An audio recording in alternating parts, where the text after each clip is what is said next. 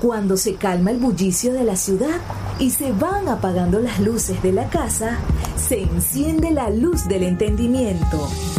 Desde este momento comienza Puerto de Libros, Librería Radiofónica, programa que contiene todos sus elementos tipo A. Puede ser escuchado por niños, niñas y adolescentes sin la supervisión de padres, madres o representantes. Comienza Puerto de Libros, Librería Radiofónica.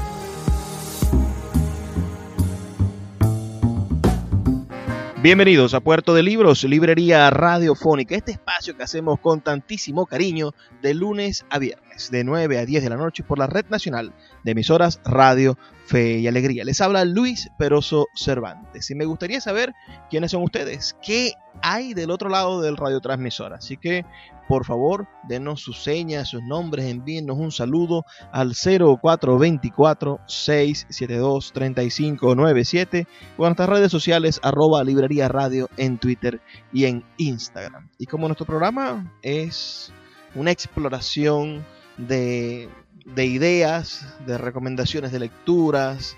Es este espacio en el cual queremos que ustedes zarpen, se monten a bordo de los barquitos de papel que se llaman libros. Tenemos hoy en nuestra emisión número 238 a una autora, pero a una autora especial, a, a una persona que, que no tanto por, por su recorrido vital, que lo tiene y agradecemos a la naturaleza de que nos las entregue con tanta vitalidad, con tanta salud, con tanta belleza todos los días.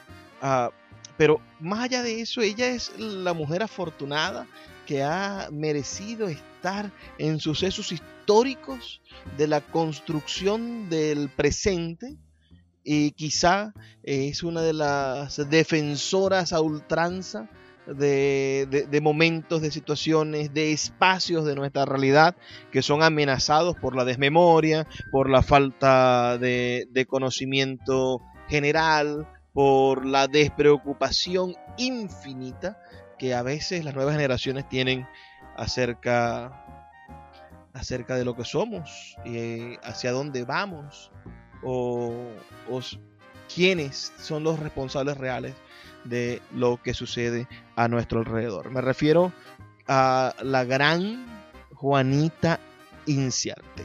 Juana Inciarte. Muchos en Maracaibo sabrán quién es, pero ustedes que están en todo el país no saben que ella nació lejos de aquí, en Santa Bárbara del estado Zulia. Ya no llega la señal de Radio Fe y Alegría pero sé que cada vez que uno dice Santa Bárbara del Zulia, con alborozo algunos ángeles se hacen presentes alrededor de Juanita y dicen el sitio donde naciste. Un 13 de julio del año 1954. Es la más importante promotora cultural que tiene esta ciudad.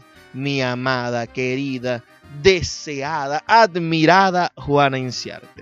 Son 21 emisoras, Juanita, las que están escuchando en este momento. Así que, por favor, dales un saludo a la audiencia de Radio Fe y Alegría en todo el país. Buenas noches, encantado de estar conversando con ustedes, de tener esta oportunidad. Sí, como lo dice aquí el amigo Luis Peroso, nací en Santa Bárbara del Zulia, bajo las luces del relámpago del Catatumbo, que creo que a ellos es que le debo esta energía que me ha servido para repartirla en las artes. Y bueno, este, para mí el primer concepto que descubrí de la libertad fue pararme en medio del río Escalante que dividía los dos pueblos de Santa Bárbara del Zulia y San Carlos y ver cómo llegaban las, las piraguas preñadas de productos que traían a Maracaibo y devolvían a Santa Bárbara. Y entonces es un recuerdo muy grato, pero allí también tuve la oportunidad de encontrarme frente a las artes. Y fue ni más ni menos que un circo que se extendió a orillas del río Escalante y me llamó la, me, llamó la atención, me dio la curiosidad de, de ver todo lo que estaba alrededor de esa carpa grandísima, llena de colores. Y entonces cuando me asomé, que descubrí el color que descubrí la máscara, que descubrí la música, que descubrí todo lo que contenía el circo, creo que fue mi primer paso hacia el teatro, hacia las artes escénicas que me ha acompañado por 40 años de mi vida. Juanita, si ustedes pudieran verla en este momento, con un collar hermosísimo tejido, con un dije tejido, siempre vestida de flores, pero eh, es maravilloso que una mujer que ha hecho tanto teatro, que ha estado frente a tantos públicos, que ha ayudado a tantas comunidades, en este momento tenga nervios y, se le ve en la sonrisa nerviosa de mi amada Juanita. Y para mí esto es de verdad un, honor. Se me adelantó la primera pregunta que era cuál era su primer recuerdo. Pero, pero no voy a distar mucho y me voy a aprovechar de esta de, esa evocación tuya del circo, del, del río Escalante, para preguntarte qué lleva la Juanita Inciarte de hoy, del 2020, todavía de aquella niña que mojó sus pies en el Escalante. Bueno, con respecto al teatro, sigo trabajando con el primer espectador. O sea, estoy repitiendo esa experiencia, pero con otros, ¿verdad?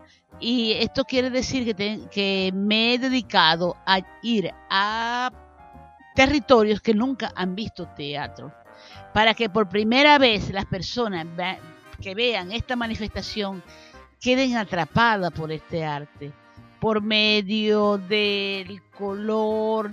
Una persona que primera vez, que por primera vez ve teatro, jamás lo va a olvidar.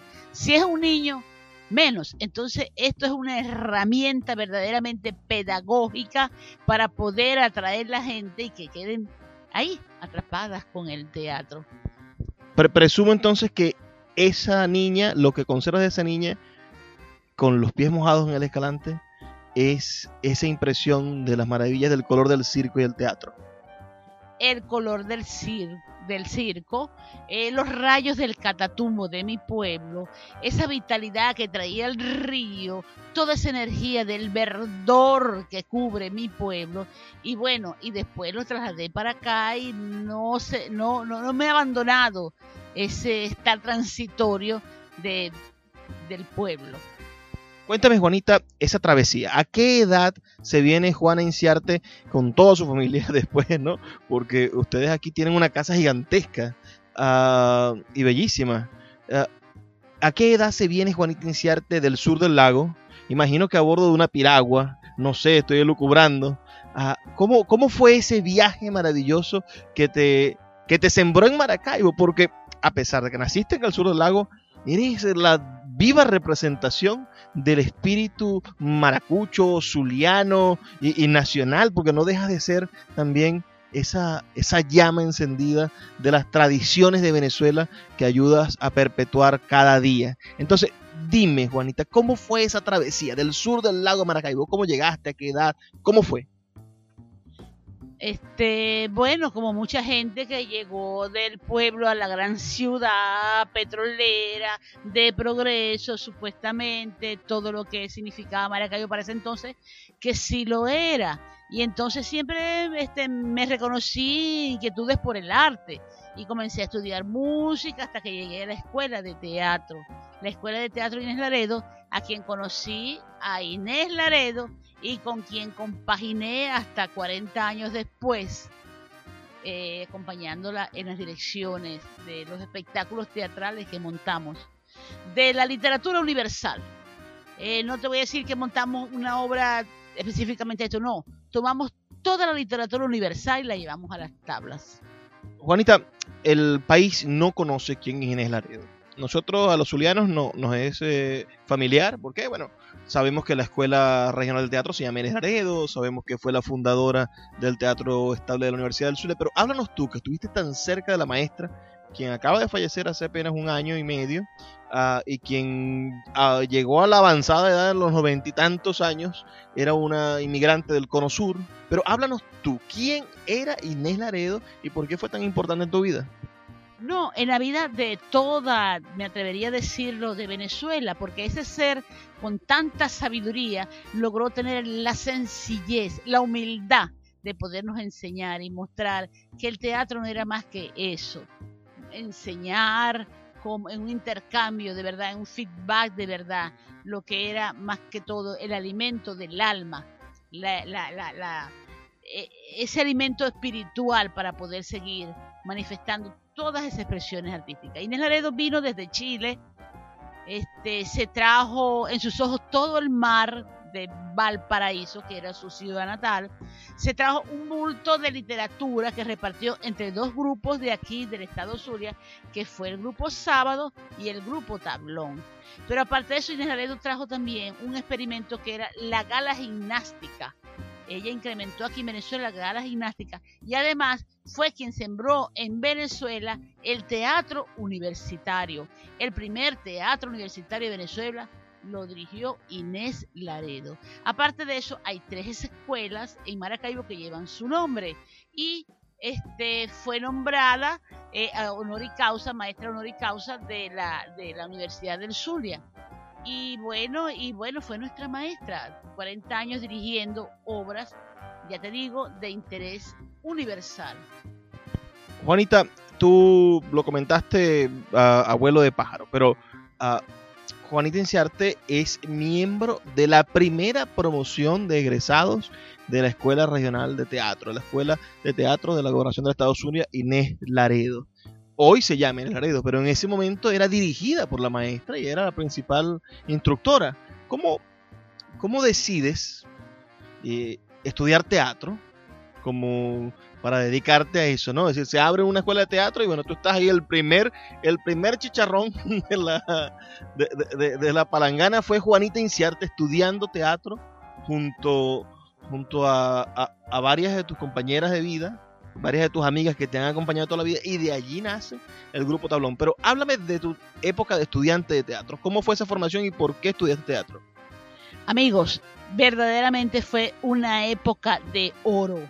Es por los profesores que nos asistieron. Por ejemplo, teníamos a Luis Arconada de la Real Academia Española.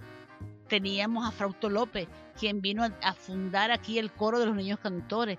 Teníamos a Neto Bosque, que era encargado del ballet ruso y aquí sembró el ballet de cámara. Teníamos a Enrique León también, que tiene su trayectoria. Y por supuesto a Isaías Fulcado y a Inés Laredo. Inés Laredo, como te digo, era un personaje. Y a mí particularmente me enseñó a ser la primera productora de teatro del estado Zulia. Y no era porque en su penso de estudio aparecía ese renglón, sino que lo aprendí porque cuando yo vi que todo el mundo estaba encaramado en escena y no había quien hiciera la escenografía, el vestuario, la musicalización, la utilería, el maquillaje, todos los elementos que alimentan el teatro, entonces me dediqué con Inés Laredo en persona a llenar ese vacío y aprendí el ejercicio de la producción que orgullosamente hoy todavía sigo haciendo. Bueno, esto es verdaderamente un pasaje maravilloso lo que vamos a estar compartiendo esta noche con ustedes, así que envíen sus mensajes al 0424-672-3597 o en nuestras redes sociales arroba librería radio en Twitter y en Instagram. Vamos a hacer una pequeña pausa de dos minutos para escuchar las campañas de Radio Fe y Alegría y ya volvemos con más de Puerto de Libros, Librería Radiofónica. Escuchas Puerto de Libros con el poeta Luis Peroso Cervantes. Síguenos en Twitter e Instagram como arroba Librería Radio. El poeta Luis Peroso Cervantes le acompaña en Puerto de Libros, Librería Radiofónica, por Radio Fe y Alegría, con todas las voces.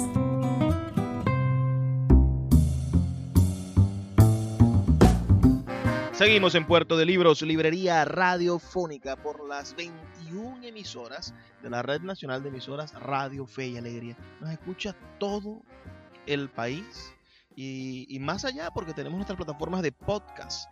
Tenemos más de 25 plataformas de podcast en las cuales se replican nuestros programas y nuestra página web. No lo olviden, libreriaradio.org, además de nuestras redes sociales. Un montón de espacios que usted tendrá la oportunidad de visitar para reescuchar, redigerir estos programas que a veces son bastante densos. El día de hoy tenemos un, programa que, va a ser digno de volverse a escuchar. Me refiero a que estamos con una de las protagonistas del hacer cultural de la ciudad de Maracaibo y que tiene muchísimo que decir sobre cómo funciona la cultura en el país.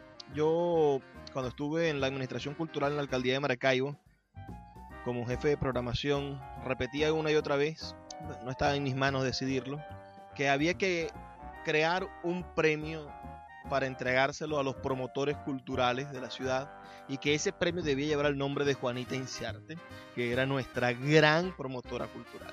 Si el premio Juanita Inciarte de promoción cultural de la ciudad de Maracaibo se entrega a fulano, fulano, sería el gran honor. Además, Juanita no es muy alta, así que podemos hacer una estatua bastante con, buen presupuesto. Siempre he planteado que hay que comenzar por los bajitos para hacerla a tamaño real. Ah, Juanita es, es, en mis palabras también siempre digo esto y la gente se echa a reír, ¿no? Juanita, no, no es que Juanita sea vieja, no, sino que ella es egresada de la escuela de teatro más antigua de la ciudad. Y es fundadora del grupo de teatro más antiguo de la ciudad. Y además todos los que son viejos en el teatro dicen que ella es una maestra. No es que Juanita sea vieja, sino que ella ha estado allí desde niñita, desde muchachita, haciendo lo que ama hacer. Y eso le permite estar presente, no pasar desapercibida. Y lo que nos dijo hace rato es muy cierto. Regularmente el que quiere hacer teatro quiere ser el protagonista de la obra quiere lucir que los reflectores le peguen en el rostro y perder calorías allí, recibir los aplausos y las ovaciones. Pero la ovación más hermosa, la que más conmueve, es en el momento en el que han salido los protagonistas, la gente ha aplaudido y, y, sale de atrás del teatro Juanita Inciarte. Imaginen esta escena, el Teatro Baral de Maracaibo 138 años tiene ese teatro. Se presenta el Teatro Tablón, salen los protagonistas de la obra, la gente aplaude de pie, salen el, resto de las personas, de los personajes, y dan su, su, reverencia.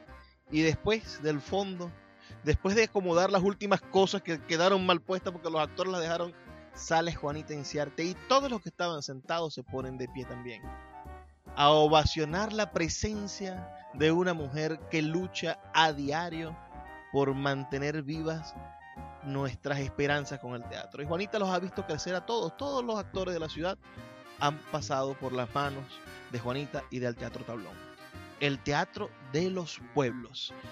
Juanita, háblanos del Teatro Tablón, que es el grupo de teatro que se funda con los estudiantes de esa primera escuela de teatro. Además que lo fundan en contra de la voluntad de los profesores, lo hacían escondidos, se decidieron hacer un teatro escondido de los profesores que le decían que no estaban preparados para actuar. Háblanos de la historia del teatro tablón, tu creación junto a Marucha Hernández, otra de tus grandes compañeras en esta lucha por el teatro, que también fue miembro de la primera promoción de, de la Escuela Regional de Teatro, que ahora se llama Inés Laredo. Eh, mira, Luis Peroso, después de estas palabras tan conmovedoras, de verdad, me quedé yo sin palabras, me ha conmovido, de verdad. Mira, pero tengo que hablarte de, a propósito del Baral. El grupo de teatro Tablón le dieron el privilegio de reinaugurar el Teatro Baral después de estar tanto tiempo cerrado. Eh, cosa que de verdad me agradó y presentamos allí entonces una obra de teatro, un collage de autores venezolanos, de sainetes venezolanos. La presentamos allí el día de su reinauguración, nos sentimos muy halagadas. El grupo Tablón con la obra de teatro y Fran y sus antañones nos hizo la musicalización. Fue en, en, su época de reinauguración, quedó muy bien. Y después con esa obra nos invitaron a representar a Venezuela en el Festival Internacional de Teatro.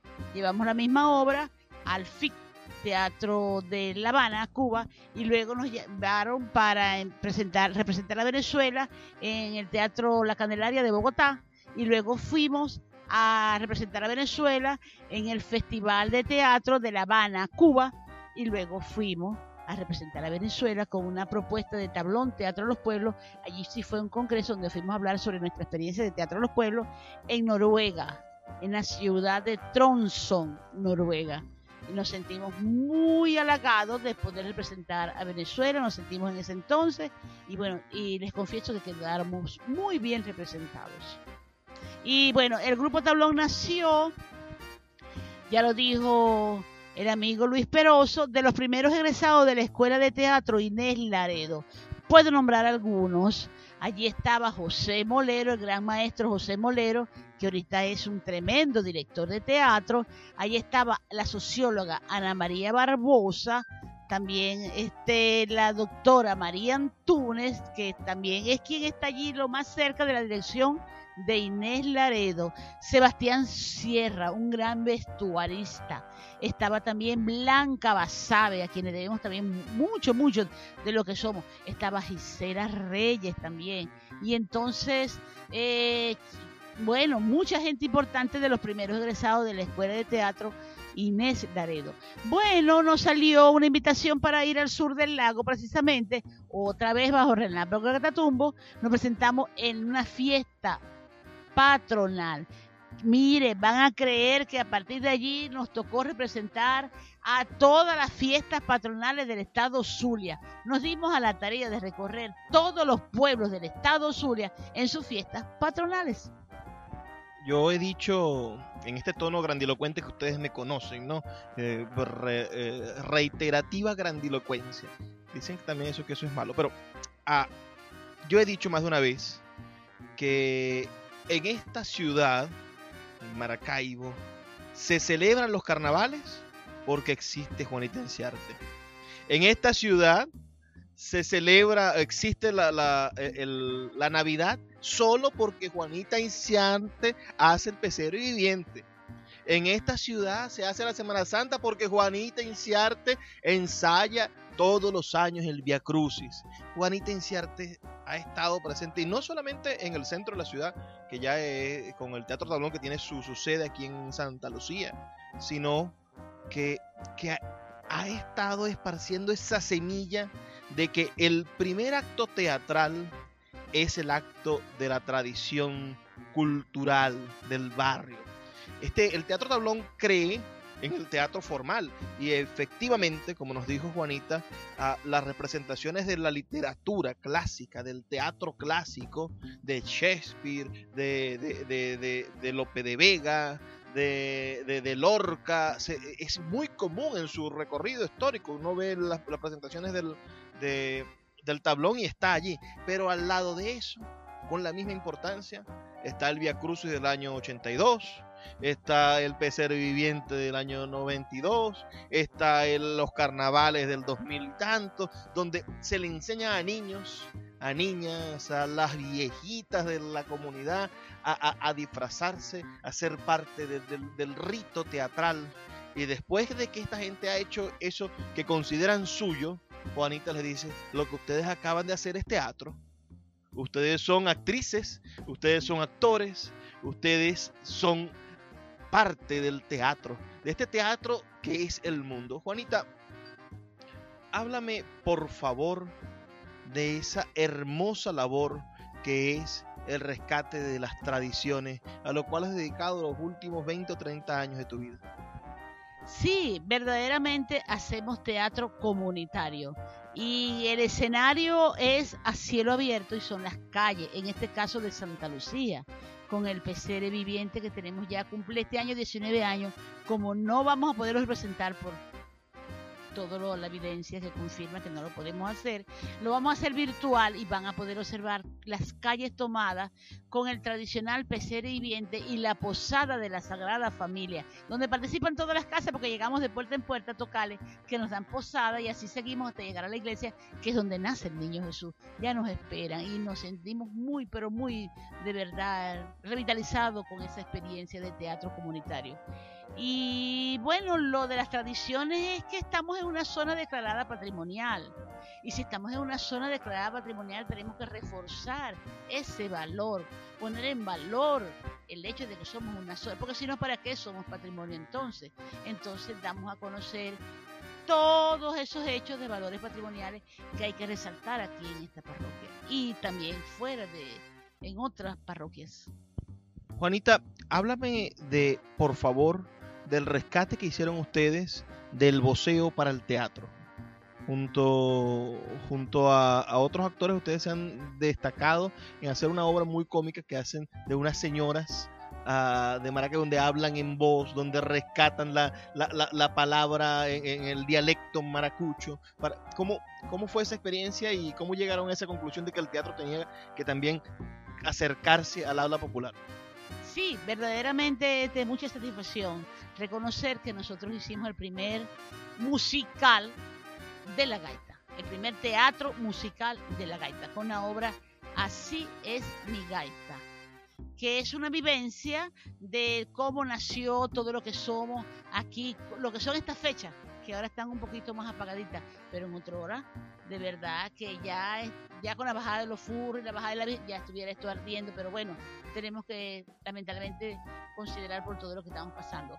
Pero sí, el hablar de voz, el hablar de voz, el hablar de lo nuestro, rescatar lo nuestro y que nos han acompañado ni más ni menos que los protagonistas, que son los personajes más antiguos de la parroquia, que se han sumado no tanto a la participación, sino también a ser el argumento central de la obra y a hacer el libreto de la obra y a participar.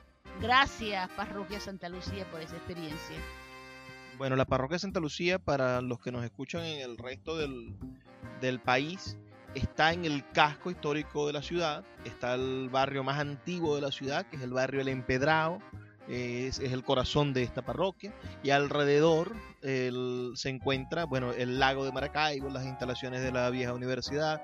Eh, no tenemos a la alcaldía y a la gobernación porque pertenece a una parroquia mucho más pequeña, que es como una parroquia ejecutiva, pero el resto de, la, de las actividades, de la actividad, de la historia de nuestra ciudad está en esta parroquia de Santa Lucía, que está coronada por esa, por esa Virgen eh, que, que, cura a los ciegos. Vamos a hacer otra pausa de solamente dos minutos. Aprovechen este tiempo para enviar sus comentarios al 0424-672-3597 o a nuestras redes sociales arroba librería radio en Twitter y en Instagram. Y ya volvemos con más de Puerto de Libros, Librería Radiofónica. Escuchas Puerto de Libros con el poeta Luis Peroso Cervantes. Síguenos en Twitter e Instagram como arroba Librería Radio. El poeta Luis Peroso Cervantes le acompaña en Puerto de Libros, Librería Radiofónica, por Radio Fe y Alegría, con todas las voces. Seguimos en Puerto de Libros, librería radiofónica. Tengo frente a mí a una dama del teatro zuliano. Si ustedes la pudieran ver, es que les voy a colocar fotografías inmediatamente. Métanse en Twitter de una vez para que vean la fotografía que les voy a poner. Se ve verdaderamente hermosa, elegante. Además, ella siempre con ese garbo que, que, que, que debería de poner a pasar vergüenza a cualquiera de esas estrellas de Hollywood porque, porque con los añitos que tiene Juanita, que no son pocos y tampoco son muchos, uh, se ve verdaderamente preciosa. Juanita, más allá de todos estos piropos superficiales sobre tu belleza, está tu trabajo, que es uh, atemorizante cuando uno lo intenta ver completo y dice, ¿cómo esta mujer ha tenido tiempo para hacer tantas cosas? Y además de haber dedicado tu vida estos últimos estos últimos 40 años ah, al, teatro tablón, desde 1979 hasta la actualidad. Ah, también has dedicado desde los años 90, desde el 2000 en adelante, tu tiempo a rescatar una parroquia rural de Maracaibo. Maracaibo está compuesta por 18 parroquias y hay una que no está integrada todavía a la ciudad. el avance eh, atronador de la, del urbanismo no ha llegado allá, que es la parroquia San Isidro. Tiene su propia plaza central, tiene su, su capilla antigua que ahorita habría que conversar sobre la problemática que, que estamos viviendo con ella. Y tú conseguiste el comienzo del camino real, que era el camino que utilizaban los españoles para comunicarse de pueblo a pueblo hasta, hasta llegar a, la, capital de, Nueva Granada. Porque ese camino real comienza aquí en Maracaibo, pero termina en, Santa Fe de Bogotá. Pasa por Pamplona, pasa por todos lados. Es decir, pueblo, era el camino que se utilizaba para llevar las mercancías, para llevar. Para, eran las autopistas del pasado. Juanita, háblanos de tu trabajo actual, eh, igual que el de Santa Lucía, pero tu trabajo en esa parroquia, en esa zona rural de Maracaibo, con esa gente que verdaderamente totalmente desatendida, mucho más que aquí en la ciudad.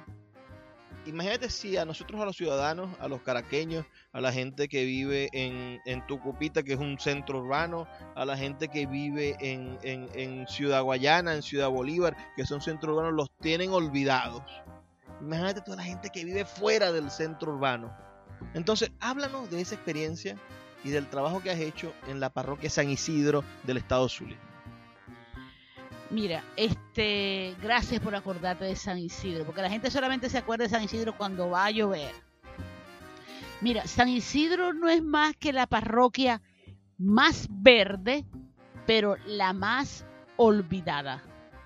Es la más lejana, la más grande parroquia, pero la más lejana la más desatendida, pero es súper poblada más que todo por la población, el 80% por la población indígena. Pero este, allí está. Descubrimos allá que tiene muchos valores patrimoniales. Está el Camino Real que data de la época de la colonia. Está el antiguo templo museo que data de la época de la colonia. Está San José de la Matilla igualmente.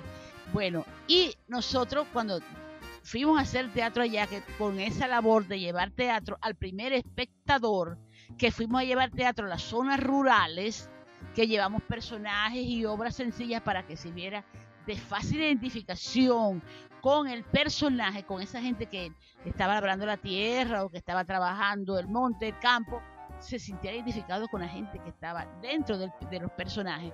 Entonces decidimos esa apatía que había con respecto a los valores patrimoniales y decidimos adoptar, porque se, literalmente lo digo así, adoptar el camino real. Un camino que nacía de la Catedral de Maracaibo, luego de recorrer a Maracaibo, cruzaba por la Curva de Molina y seguía para allá, para San Isidro, seguía caminando, atravesaba la sierra, iba hasta Valledupar y luego, como lo dijo aquí el amigo, llegaba hasta el virreinato de Santa Fe de Bogotá. Entonces, te puedes imaginar, antes de existir cualquier camino aquí en Venezuela, a Caracas, cualquier parte existía el camino real a San Isidro y se encuentra actualmente en completo abandono. Y entonces nos dimos a la tarea primeramente de hacer este, una programación de sensibilización patrimonial, dar a conocer a la gente lo que era, de qué se trataba, qué es lo que estábamos haciendo. Y después empezamos a limpiarlo, había muchos obstáculos puestos para que siguiera el camino, lo, lo, liberamos de los obstáculos y todavía estamos trabajando, pero actualmente nos encontramos en serias dificultades. Señores, no le estoy hablando de un camino que está allá lejos, en la frontera, ni que está lejos, no, es aquí, en la parroquia de San Isidro, municipio Maracaibo. Y sin embargo nos encontramos sin ni cero servicio básico, cero de actividades de servicios, de no hay agua, no hay luz, no hay gas, no hay, no hay vías de acceso, no hay conocimiento de que existe el camino, no hay nada. Y sin embargo, allí seguimos trabajando. Recientemente vine de hacer un trabajo allá. No, perdonen que esté hablando de esto, se escapa de la parte cultural, pero sí llega a la parte social. El abandono social que tiene la parroquia San Isidro. Sin embargo, allí hay gente que está trabajando por el rescate de la parroquia, como lo es, lo voy a nombrar, la escuela Octavio Hernández, 80 años, este, el museo el Museo La Rosita, la gente de la iglesia que lo queremos rescatar, el antiguo Museo de San Isidro, la comunidad organizada. queremos que, conche, que algún día se acuerden de San Isidro, no solamente cuando va a llover. Bueno, Juanita es conocida precisamente por esto, por ser una guerrera, por agarrar al alcalde, al gobernador, al diputado, a cualquiera de estos muchas veces incultos que nos gobiernan y decirle su verdad, decirle, mire que usted nunca ha ido a San Isidro, mire que usted no ha hecho tal cosa, Mire que usted nada más va allá por sus intereses políticos cuando va a buscar un voto, pero no cuando el pueblo lo necesita. Juanita, vamos a hablar entonces de la realidad, de la realidad de la cultura. Hablemos de la realidad de la cultura en Maracaibo. Te voy a poner una conchita de mango. Háblame de qué sientes tú que pasó con el Centro de Arte de Maracaibo Lía Bermúdez, que supuestamente pregonó el gobernador del estado Zulia que lo iba a, asumir la, para, para, recuperar eso para el pueblo y pusieron allí a un señor llamado Wolfgang Viloria. y ahora, ¿en qué condiciones crees tú que se encuentra el Centro de Arte de Maracaibo y Bermúdez o la Escuela de Teatro en Laredo en la que tú te formaste hace 41 años? El, el, Conservatorio de la Ciudad de Maracaibo ¿Cómo están? ¿Cómo está la Orquesta Sinfónica que hace poco te has, te, te has puesto como una, como, como una fiera a defender, como siempre lo has hecho, Juanita, lo que es nuestros valores, lo que son nuestras instituciones? Que es una de las cosas que yo más admiro de ti, porque un promotor cultural va más allá de ser un simple productor de eventos, que solamente le interesa llenar el teatro, no. Le interesa que el, evento que se desarrolle en ese teatro que es un evento teatral o un evento musical, transforme a las personas y se lleven una experiencia cultural innata y maravillosa. Tú has visto en estos 40 y, ¿qué? 42 años de, de vida artística, has visto muchas, muchas gestiones culturales. Pero háblame de la gestión cultural de ahora. ¿Los están apoyando? ¿Les están dando lo que necesitan los actores? ¿Han apoyado en algo al Teatro Tablón? Mira, este es comprometedora la pregunta, pero de verdad que desde hace tiempo no recibimos nosotros ni aquí ni allá un apoyo.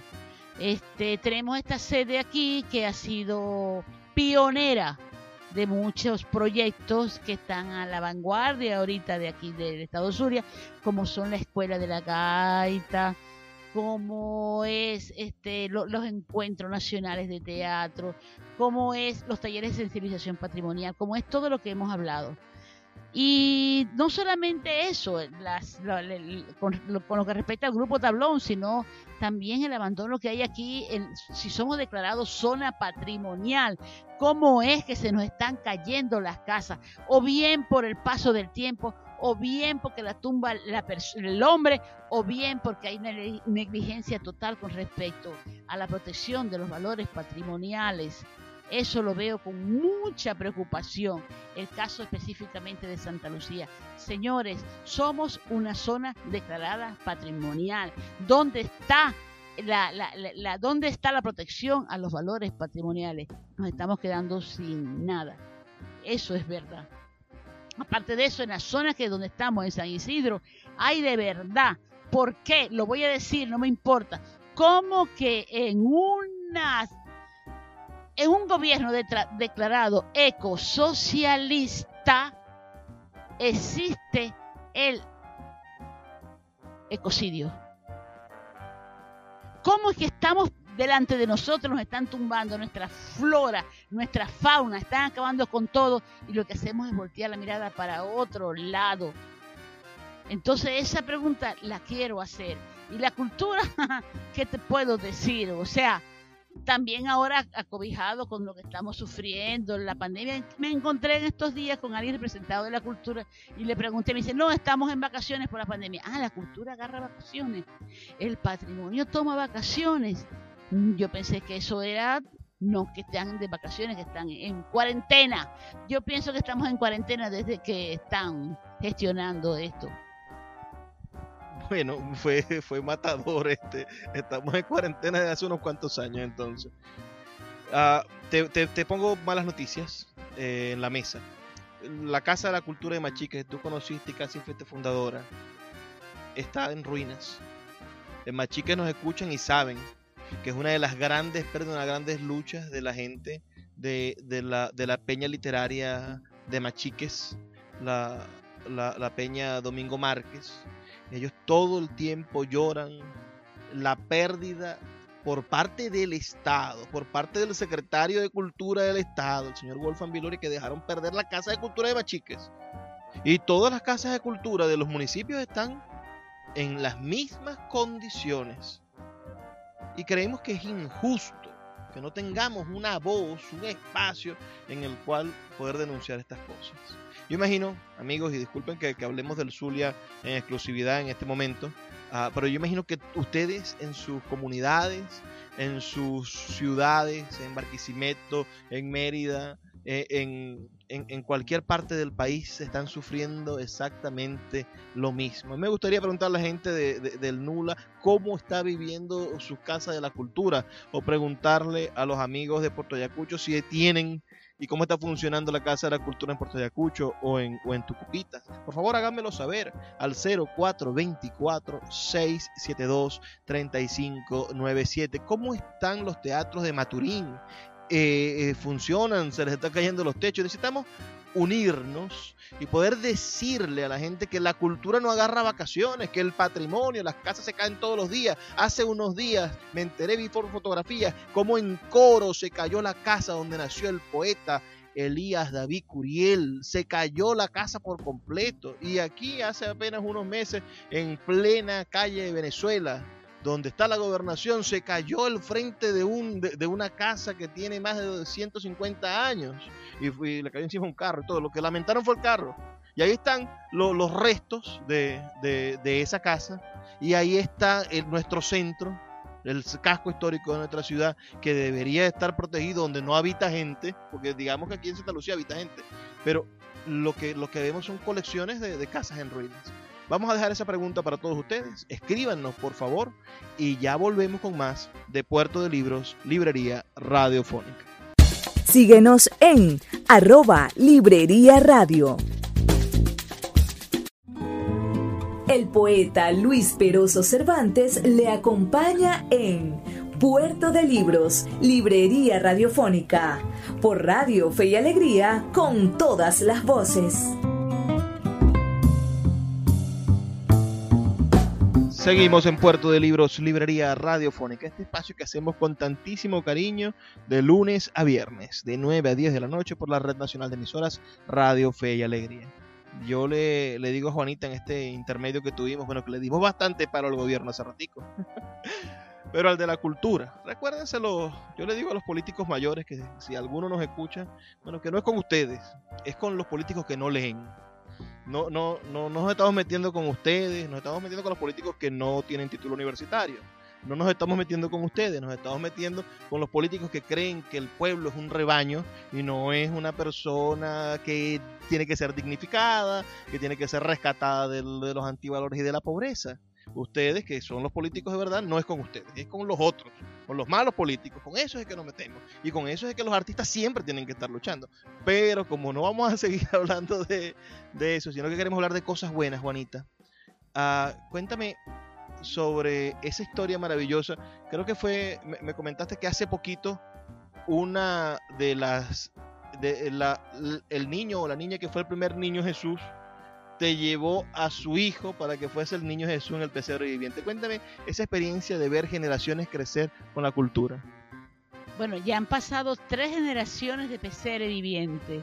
Este, sí, es cierto, me han llegado hasta papás de niños que han sido niños Jesús a que representen la obra. Ya esta época, en otra ocasión, ya estuviera haciendo el casting de quién iba a ser el niño Jesús, porque ya es como sinónimo de buena suerte llevar al niño Jesús para que haga, lo represente. Y entonces me llevan los niños después grandes que han sido buenos estudiantes, que han sido buenos niños, que se portan bien porque fueron niños Jesús. ¿Ves? Entonces, bueno, ya hay ese mito que, bueno, este, me siento agradada de haberlo fomentado. Este, y otra buena noticia que les quiero dar, o es una invitación, a que así como nosotros trabajamos en esta parroquia, este modelo de gestión cultural que estamos desarrollando en la parroquia Santa Lucía, parroquia eh, San Isidro y algunos pueblos del sur del lago, como lo son Gibraltar, El Batey, eh, Santa María, Bobures, que otras comunidades, otras parroquias tomen este modelo de gestión cultural y lo desarrollen Entonces así ganamos todo. Yo no puedo cubrir, yo no soy una gestión, yo no soy este un, ente cultural, un ente gubernamental para poderlo hacer, pero sí, si cada quien se organizara en su parroquia y desarrollara esto, bueno, ya es más fácil, porque es difícil, la estamos pasando ahorita muy difícil. Y bueno. Juanita, yo creo que, que en una futura gestión regional de cultura, el próximo secretario de Cultura debería de instituir una escuela de, cultores populares y de productores comunitarios para seguir ese ejemplo de, tablón. Es decir, si podemos replicar un grupo tablón con, con, gente, con dolientes de cada parroquia, a que hagan eso, a que, a que rescaten desde, desde lo sencillo, desde el pesebre, desde el Via Crucis, desde la festividad de carnaval a elegir la reina. Desde allí, después la comunidad se integra y uno ve quién tiene talento para el arte, quién tiene talento. Y, y no tienen que dedicarse a ser actores pero un muchacho de 12 años, de 10 años, un niño de 7 años que actúa en una obra que es el pastor o que, o que es un romano en el Via Crucis, siente que tiene la oportunidad de hacer algo diferente más adelante y los alejamos de las drogas malas, los alejamos del, de, de, las conductas nocivas para y le, y le mostramos la otra ventanita. Lo que, lo que quiso vendernos el maestro Abreu, ¿no? Pero desde el teatro. Porque no todos tienen, no, todos tienen oído musical. Yo tengo oído musical sordo. Entonces no, no podría jamás tocar un instrumento. Pero, pero sí hay niños, niñas y hasta adultos que podrían ser rescatados con el teatro. Porque el teatro también es terapéutico. Mira, este, verdaderamente yo creo que en todo, en cada región tiene su nombre y cada sector tiene su, su gente que quieren echar para adelante, tiene sus promotores culturales, su, tiene su gente con visión a futuro, tiene su gente que quiere trabajar con la cultura, hay niños que quieren aprender música, teatro, tienen esa sensibilización hacia la cultura. ¿Qué sucede? Que también hay detractores que nos hacen ver que señores que han pasado toda su vida trabajando para la cultura mueren de hambre, mueren de abandono, mueren de negligencia, mueren indados en un bus, como mucha gente que últimamente hemos visto. Y después que se mueren, que se vean que están bien muertos, entonces ofrecen hacerles un homenaje. Entonces sí, gastarle todo el dinero que no le gastaron en vida en un tremendo homenaje como le hemos visto. Entonces no son incentivos precisamente para esa motivación que se necesita en las comunidades. Por favor, vamos a revisar nuestras políticas culturales, vamos a revisar nuestro grado de sensibilización hacia la cultura, el patrimonio. Ay, Juanita, estás tocando una tecla fuerte, porque recientemente acaba de morir un, cultor, un cultor aquí en el Zulia, que yo lo conocí cuando yo era muy niño, sorprendente, Aurelio Peña, quien sufrió una, fractura de, cadera y, y, bueno, ya vemos lo que pasa. Un año tirado en una cama, un señor de más de 90 años que, que le cantó a todo el mundo y no cobraba por cantar. Y era lo que, lo que decían, no, que ya, ya, ya, como, como si se hubiese decidido el Estado y la gente a no hacer ningún esfuerzo porque ya estaba viejo. O sea que ya hay que, que, que desecharlo porque es un cultor viejo y como no hizo millones porque se dedicó su vida a, regalar su arte, porque amaba cantar, porque amaba dar serenata, porque amaba, lo hacía sin, sin cobrarle a nadie, ah, entonces no, no merece el esfuerzo de, intentar hacerle una operación, de intentar salvar la vida, de intentar ponerlo en una, en una silla, de intentar hacerle algún tipo de tratamiento para que no sintiera dolor y se reintegrara a la sociedad. Así sea con una fractura. Bueno, y así mismo le pasó este caso a Cheboche, el decimista de Santa Rosa. Sin salir de Santa Rosa, así le pasó a Sebastián Sierra. Pasarán mil años para que venga un vestuarista como Sebastián Sierra, un actor y tan presto a ayudar a la comunidad y a fomentar también la cultura en la comunidad de Santa Rosa como Sebastián Sierra. ¿Y cómo murió? ¿Cómo? No me da pena decir cómo los enterró cómo murió ese señor tan grande. Ernesto Rubino, Ernesto Rubino, Chucho Pulido, Jesús Pulido. Y toda esa gente que nos ha dejado, el mismo Cheboche. Después le hicieron, por cierto, también tremendo homenaje. Juanita, ¿y, ¿y, el tablón? ¿Cómo está el techo del tablón? ¿Cómo están las instalaciones? ¿Cuántas cartas? ¿Cuántas veces le ha pedido al Estado que que, le eche una ayudadita a la sede del teatro más antiguo de la ciudad, el grupo de teatro más antiguo de la ciudad. La verdad que yo los invito a la sede del Grupo Tablón para que vean una, un espacio que ha sido pionera de muchas de muchos proyectos culturales que han nacido de vanguardia. Pero al invitarlos me tienen que avisar cuando van para sostenerles el techo y no les caiga encima. Es una casa de 100 años que amenaza con algún día caerse de verdad, porque no le hemos podido dar mantenimiento por más que queramos. Porque este gobierno no ha querido ayudarlo porque como que es de un color, pertenece a un color o a otro color, o parece que si fuera de ese color, o no creo que es del otro color. Entonces no hemos recibido ningún tipo de ayuda con respecto a la infraestructura. Ahí funcionó, ahí nació la escuela de la gaita, formadores de muchos gaiteros que están ahorita. Allí se hicieron encuentros nacionales e internacionales. Allí se atendió a los a los las personas de la tercera edad se les hizo un, una, un, consultorio popular gratuito.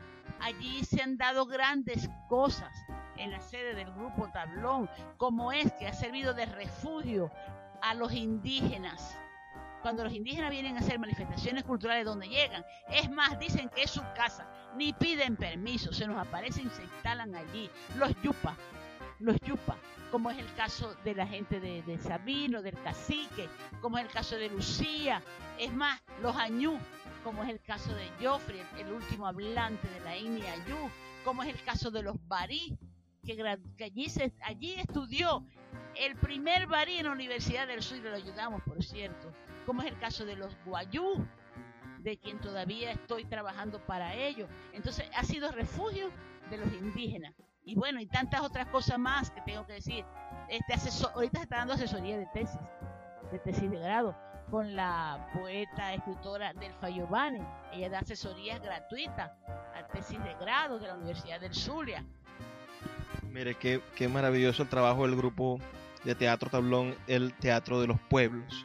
Nosotros los invitamos a que, a que se acerquen y conozcan esa, esa labor, a que conozcan la labor de Juanita, me gustaría, yo, quería que este segmento fuera de buenas noticias, pero no sé cómo hacer, porque después de que uno, después de que a uno le bajan la piñata hasta que no la ve en el piso no funciona, no se detiene. Pero, pero sí, Juanita, hay algunas buenas noticias. Vamos a intentar rescatar. Háblame de, de brevemente de tu hijo Francisco, que como muchos jóvenes se tuvo que ir del país para buscar una vida mejor, pero donde está, en Brasil, está haciendo una labor bellísima y te habla todos los días y te tiene enamorada porque, bueno, esa es tu, tu, adoración, tu bello hijo. Cuéntame de, lo que hace tu hijo en Brasil.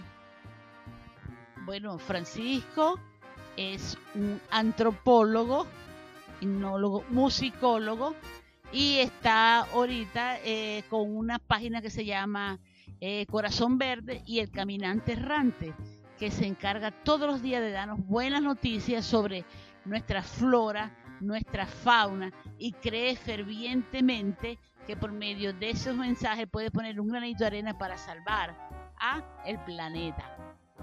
Mientras tengamos estos soñadores, sí podemos creer que se está salvando el planeta, porque con, con, la conservación, con la preservación, con la lucha, la defensa de nuestro ecosistema, puede ser que, que podamos hacer algo. Por, es más, esta, esto que estamos viviendo ahora creo que es parte de ese rescate. de una madre soñadora tiene que nacer un hijo soñador, sin duda. Y Juanita es madre de muchísimos otros hombres y mujeres de la cultura de esta ciudad. Yo me considero uno de los hijos de Juanita Inciarte, porque ella me inspira diariamente a hacer mejor mi trabajo, a no olvidarme de que lo que estamos haciendo lo estamos haciendo para poder cambiar la realidad de nuestra comunidad. Cada vez que hacemos un programa de radio aquí, que salen las 21 emisoras de Fe y Alegría, lo estamos haciendo también para que mi vecino del frente, a Junior, la señora Retica, la vecina de al lado, también cambien un poquito. Así no escuchan el programa, pero quiero que la realidad cambie a mi alrededor, en mi municipio, en el país y en el mundo pero lo estoy haciendo desde con la conciencia de que lo estoy haciendo desde mi comunidad, desde mi sector. Y debo de hacerlo mejor porque cuando salgo a la calle, cuando abro la puerta de mi casa, tengo que ser un ejemplo para mis vecinos, tengo que ser un ejemplo para mi calle, tengo que ser un ejemplo para la manzana y debo de ser un ejemplo para toda la ciudad y todo desde el pequeño espacio. Y eso nos lo enseñó Juanita Inciarte desde el teatro Tablón. ¿Por qué? Porque ella desde que abre la puerta del tablón hasta, hasta que llega a su casa, que es en otro sector de la ciudad, ella va dando el ejemplo de que debe de hacerse cultura y debe de prodigarse sonrisas. Todo este, este llanto que hemos tenido por la cultura lo ha hecho ella con una sonrisa de que del deber cumplido, de que este regaño que le estamos dando a los que llevan la cultura es también el deber cumplido, es también el hacer. Juanita, nos tenemos que retirar, lamentándolo mucho, ya, ya tenemos los 13 minutos, pero te agradezco mucho que hayas estado con nosotros. Y a ustedes, a los que nos escuchan, pueden enviarnos sus comentarios finales al 0424-672-3597 con nuestras redes sociales arroba librería radio. Me despido, pero no sin antes darles el ruego de todos los días. Por favor, sean felices, lean poesía.